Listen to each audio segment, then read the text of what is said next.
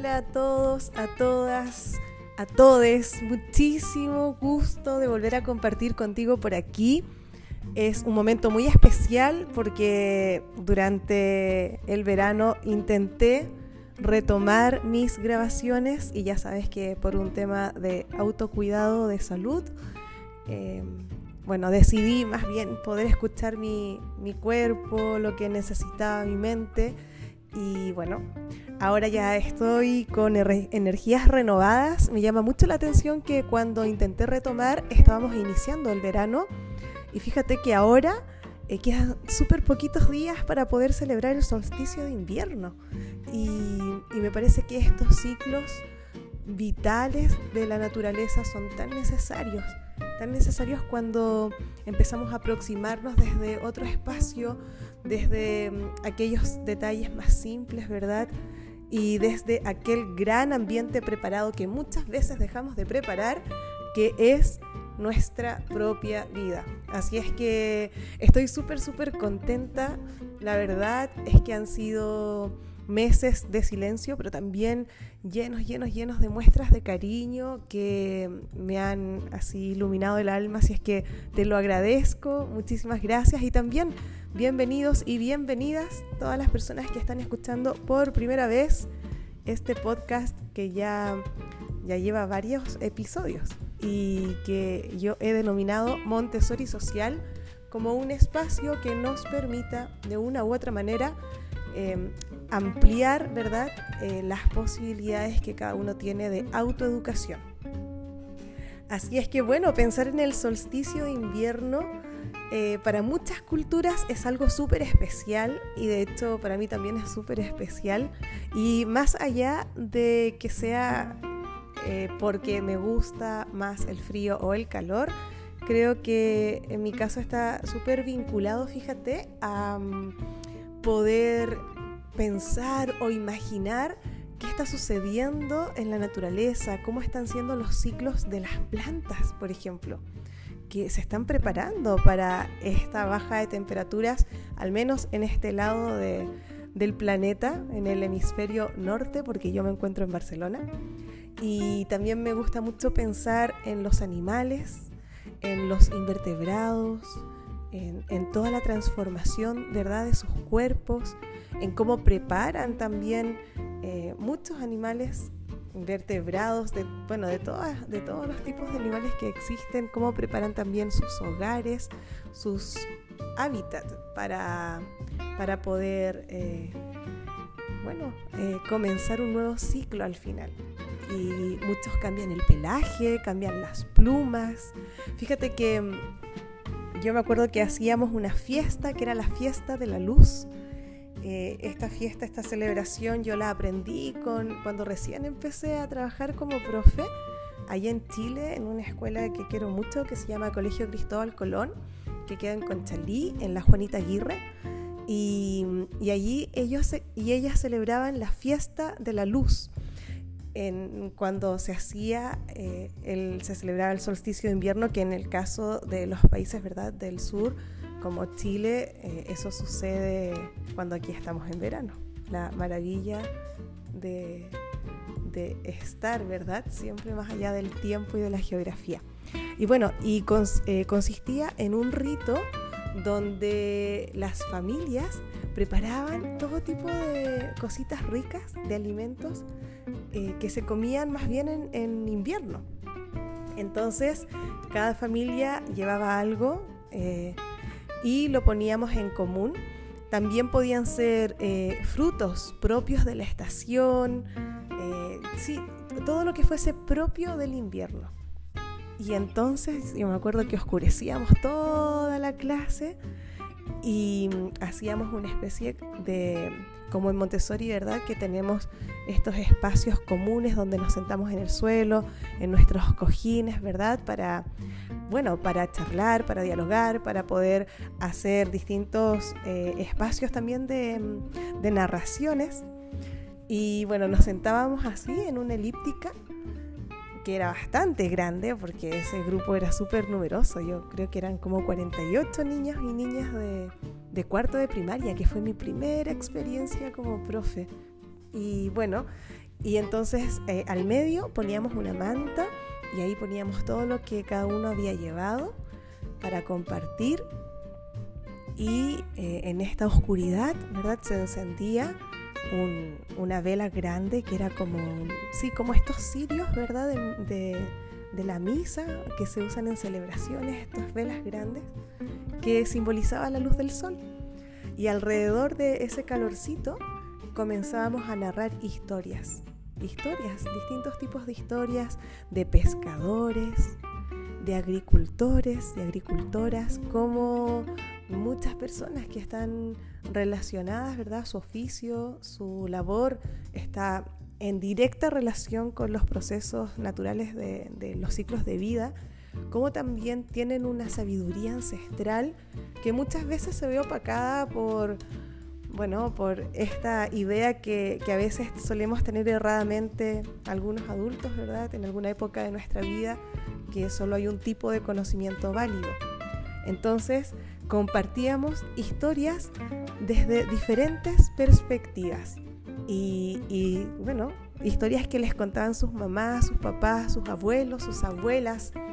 Y también, por cierto, varias que nosotras con el equipo compañeras recolectábamos y entonces estaba la mirada, una mirada de un saber popular, de un saber ancestral desde esa perspectiva, pero también eh, incluíamos historias con datos reales, como los que se usan también en la educación Montessori, en educación cósmica, y en esos datos em, hablábamos qué significaba un solsticio, qué, qué relación tenía, ¿verdad?, con los ciclos de vida y cómo eh, lograba influir en los diferentes ecosistemas.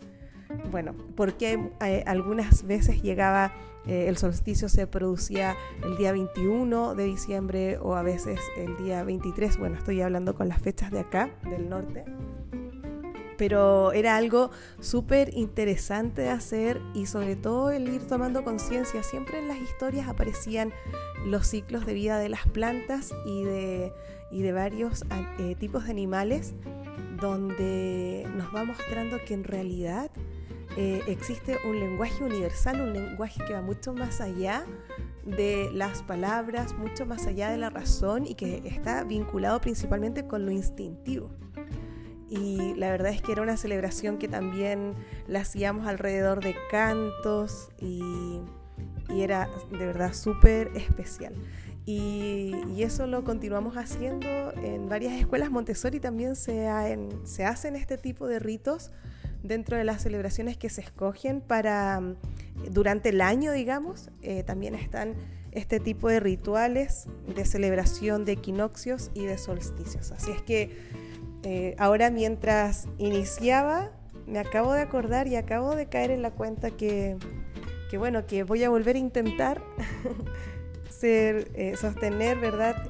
Mis podcasts y, espero que la energía de este invierno pues me, nutra, me nutra mucho. Y una cosa importante que quería compartir eh, contigo es de qué va este podcast o, hacia dónde va. Estábamos, nos quedamos en la revisión, ¿verdad? De em, más o menos algunas ideas de cómo ir trabajando las diferentes áreas curriculares, que ya sería, bueno, comenzamos con una mirada, yo comencé directamente este podcast hablando, ¿verdad?, de educación cósmica, de cómo se trabajaba en la edad de 6 a 12 años, de esta mirada del ser humano, de, de los saberes interconectados, de la importancia de la observación. También hubo un episodio en que, en que hablamos con Marco, que fue mi invitado en esa ocasión, Marco Zagal, para hablar del déficit de atención y de los ambientes preparados. Bueno, y de a poco fuimos haciendo un zoom hasta que comenzamos eh, con un primer ciclo de, de audios, ¿verdad? De episodios en los cuales yo abordaba el tema de comunidad infantil. Y en eso nos encontramos ahora. Ya todavía estamos con comunidad infantil. De hecho, el siguiente eh, episodio, el que continúa a esta grabación, que es como un paréntesis que me he permitido regalarme y regalarles.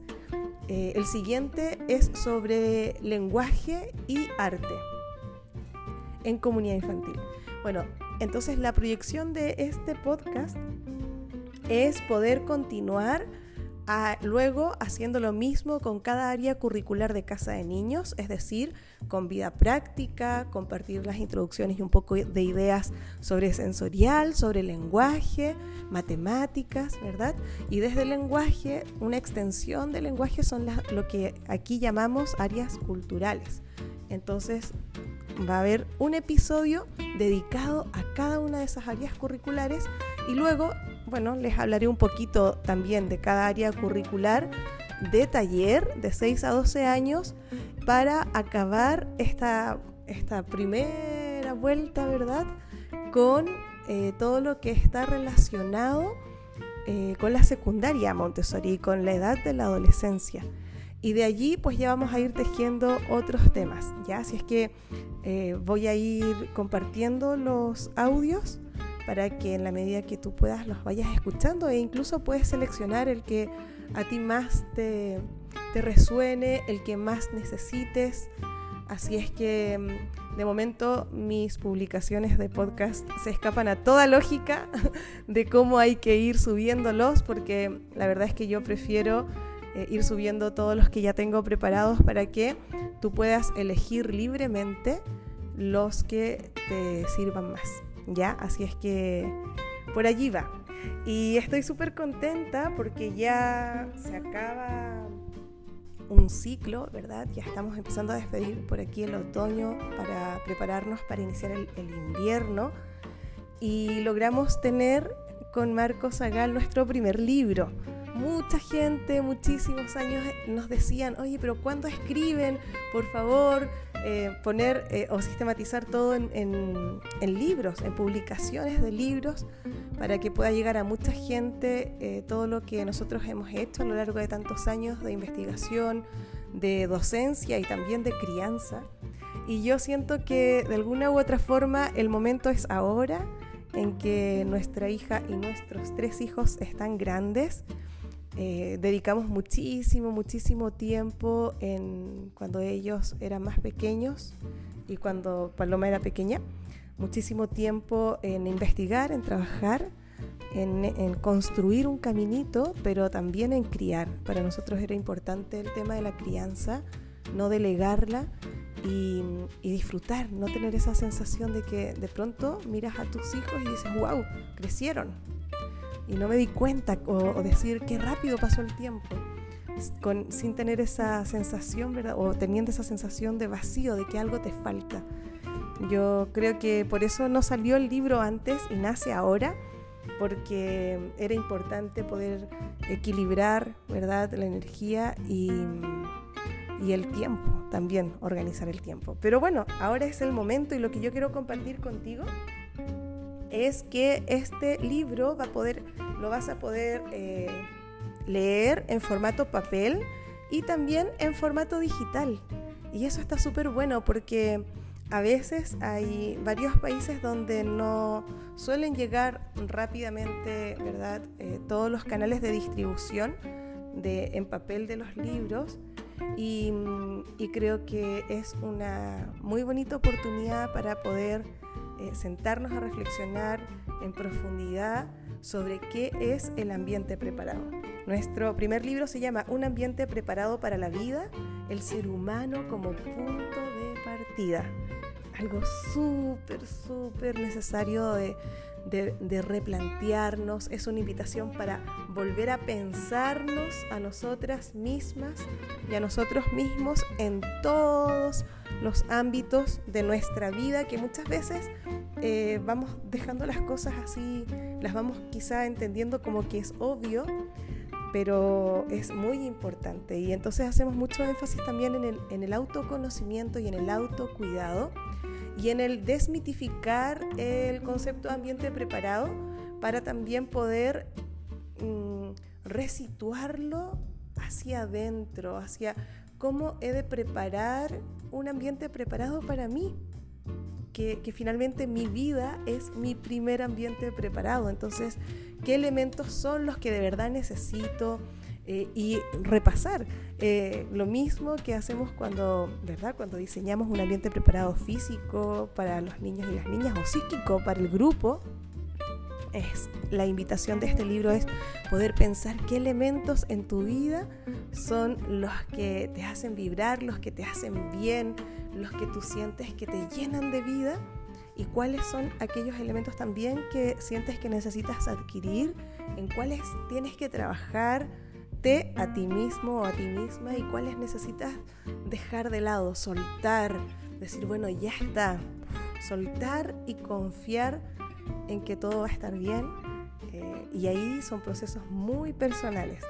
Y por tanto, la idea de el replantear lo que es un ambiente preparado en este libro creo que te puede ayudar no sé si ayudar, la idea es que lo puedas disfrutar, que te puedas replantear las cosas, ¿ya? Mira, te voy a compartir rápidamente, antes de ir ya directo al siguiente episodio, te voy a compartir lo que vas a encontrar en este nuestro primer libro que se llama Un ambiente preparado para la vida, el ser humano como punto de partida. Bueno, el primer capítulo, te voy a leer los títulos de los capítulos para que sientas si resuena contigo o no y si sientes que es un momento de tu vida en el que lo quieras leer o también puedes aprovechar de pensar en alguien que quizá lo quiera leer y se lo puedes regalar, que también eso es súper bonito, esa, esas sorpresas, el sorprendernos es súper bonito. Y bueno, mira, el primer capítulo le hemos eh, titulado Lo esencial es invisible a los ojos hacia un cosmos con K. Con K, con esa letra que suena ¿verdad? Lo esencial es invisible a los ojos hacia un cosmos con K.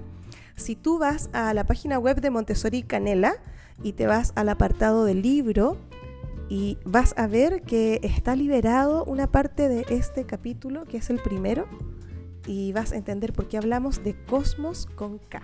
Bueno, el segundo capítulo se llama Niños y Adultos. El tercer capítulo se llama Un ambiente preparado para la vida. El cuarto, Un ambiente preparado para la escuela. El quinto capítulo se llama Una educación centrada en el ser humano hacia un modelo social.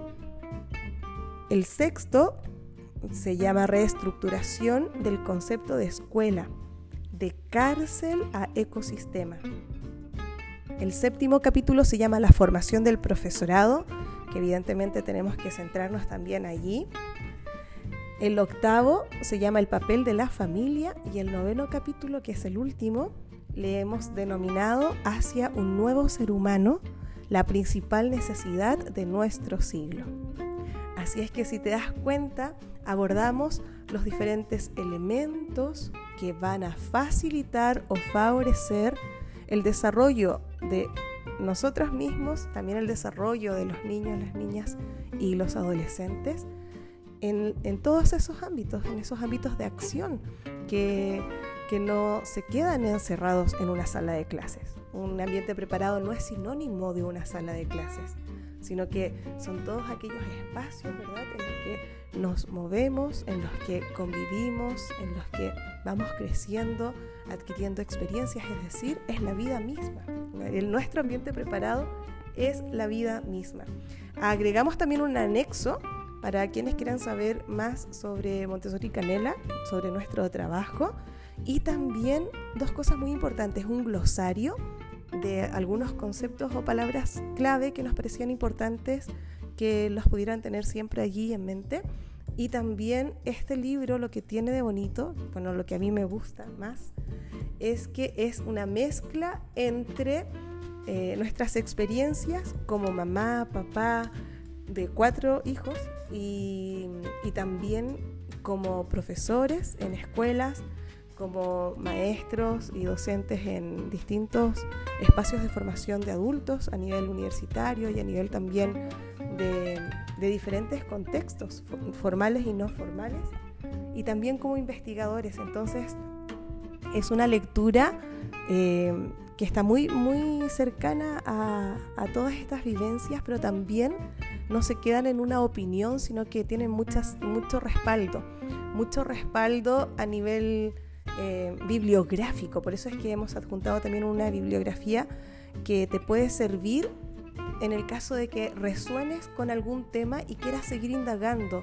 Porque nosotras creemos que todo lo que tiene que ver con ambiente preparado no es algo que podemos reducir solo a la educación Montessori, ni tampoco cuando hablamos de adulto lo podemos reducir a un guía Montessori o a un coguía Montessori o a un asistente Montessori, sino que es algo que deberíamos tener presente todos los adultos, que estamos acompañando los procesos de vida de diferentes niñas, niños y adolescentes a lo largo, a lo largo del tiempo. Así es que es una invitación para que lo puedas leer, para que lo puedas disfrutar y eh, bueno, eh, yo creo que otra cosa bonita del libro es que lo pueden leer personas que están recién acercándose a todas estas miradas y también personas que ya han profundizado bastante. Yo creo que a cada una le va a aportar algo y, bueno, agradecer al equipo y sobre todo al equipo editorial de Montessori Canela. Me gustaría agradecer a Ruyer y a Amanda. Gracias por todas las conversaciones, por todas las revisiones, por bueno, esas eternas charlas sobre cómo vamos viendo que que pudiese finalmente tener un lenguaje eh, cercano a todos y a todas, donde realmente se pudiera plasmar algo que yo siempre digo, esto de una calidad académica y de una calidez humana, cómo poder transmitirlo. Y siento que este libro, que es nuestro primer libro, lo logra transmitir. Así es que vamos a continuar con este siguiente episodio en el que vamos a hablar, vamos a retomar entonces nuestra programación del podcast y me voy a centrar entonces en compartir contigo un poquito de eh, comunidad infantil que es 0 a 3 años, ideas, eh, bueno, algunos pensamientos también importantes eh, respecto de, la importancia del lenguaje y de la expresión artística en esta edad. Y, vamos a continuar eso, básicamente. Me siento súper contenta, la verdad, súper emocionada de eh, haberme atrevido a dar el paso de tomar el micrófono y, volver a, estar en sintonía con cada uno de ustedes.